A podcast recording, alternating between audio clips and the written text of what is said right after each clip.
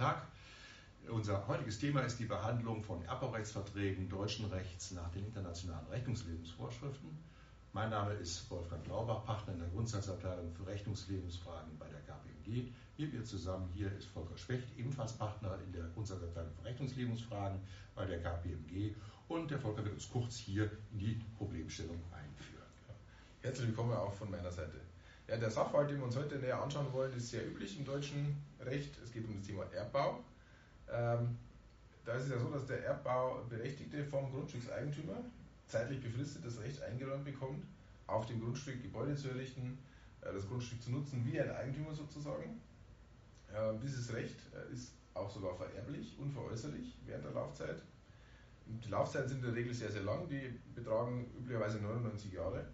Am Ende dieser 99 Jahre ist es dann so, dass ähm, etwaige errichtete Gebäude auf dem Grundstück dem Grundstückseigentümer anheimfallen, der dann natürlich dafür den Erdbauberechtigten finanziell entschädigen muss. Und die Frage, die sich nun stellt und die auch das IDW beantwortet hat, jüngst in ähm, dem IDW NSV 50 äh, Modul 1 zum IFRS 16, ist die, haben wir hier ein Leasingverhältnis nach IFRS 16 bei diesen Konstruktionen? Was ist denn die Antwort, Wolfgang? Ja, äh, nun, äh, die ist zunächst äh, relativ einfach, weil die Definition eines Leasingverhältnisses nach IFRS 16 beinhaltet ja, dass jemand einen identifizierbaren Vermögenswert für einen bestimmten Zeitraum gegen Entgelt überlassen wird und dieser dann die gesamten wirtschaftlichen Vorteile aus diesem Nutzungsrecht ziehen kann und auch bestimmen kann über die Art und Weise, wie der Vermögensgegenstand genutzt wird alle Voraussetzungen sind äh, hier bei Erbrechtsverträgen gegeben, sodass es sich grundsätzlich hier um einen äh, Leasingvertrag äh, handelt, der nach IFRS 16 zu bilanzieren ist.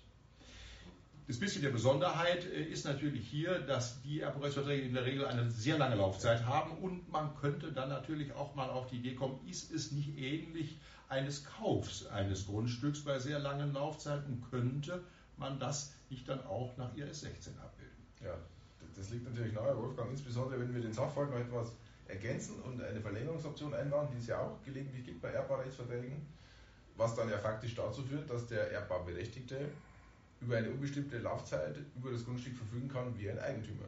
Das heißt, rein wirtschaftlich betrachtet sind die Chancen und Risiken nicht mehr groß unterschiedlich zwischen äh, dem Erbbauberechtigten und dem, dem tatsächlichen Eigentümer. Also liegt der Schluss ja nahe, die Transaktion als Kauf zu interpretieren.